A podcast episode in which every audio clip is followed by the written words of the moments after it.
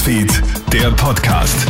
Schönen guten Morgen, schönen Pfingstmontag wünsche ich dir. Ich hoffe, du hast noch einen chilligen Tag und hast heute Nacht auch zwei Augen zugemacht. Denn Hagel, Starkregen und Windböen von bis zu 140 kmh haben die Einsatzkräfte auf Trab gehalten. So wütet nämlich Sturmtief Maya gestern Abend und in der Nacht in Österreich und sorgt damit für einige Feuerwehreinsätze. In Vorarlberg waren die Ausmaße des Unwetters zum Glück weniger schlimm als im Vorfeld befürchtet. Dennoch kommt es zu einigen Schäden. Allein in Tirol mussten die Feuerwehren zwischen 17 und 18 Uhr 119 Mal ausrücken. Auch in Salzburg etwa sind einige Straßen und Keller überflutet worden. Alle Details habe ich dir zusammengefasst online auf kronehit.at.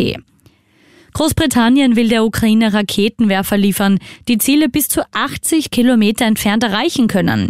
Das verkündet heute der britische Verteidigungsminister Ben Wallace. Diese Raketenwerfer würden es den ukrainischen Streitkräften ermöglichen, sich besser zu verteidigen. Russlands Präsident Wladimir Putin hat für den Fall einer Lieferung westlicher Raketen mit hoher Reichweite an die Ukraine mit schweren Angriffen auf das Land gedroht. Zu einem tragischen Flugunfall kommt es gestern in Niederösterreich in Hunsheim im Bezirk Bruck an der Leiter. Zwei Menschen, ein 74-jähriger Pilot und eine 15-jährige, sind dabei schwer verletzt worden.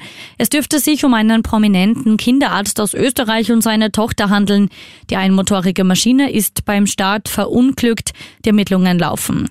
Und während viele am Pfingstwochenende Party gemacht haben, heißt es für die Polizei Augen auf, denn das verlängerte Wochenende verleitet viele trotz Alkohol- oder Drogenkonsum zum Autofahren. Pro Nacht werden allein im Burgenland rund 2000 Fahrzeuge angehalten und kontrolliert. Ziel sei es, die Feierwütigen schon auf dem Weg zur Party abzufangen. Krone Hits, Newsfeed, der Podcast.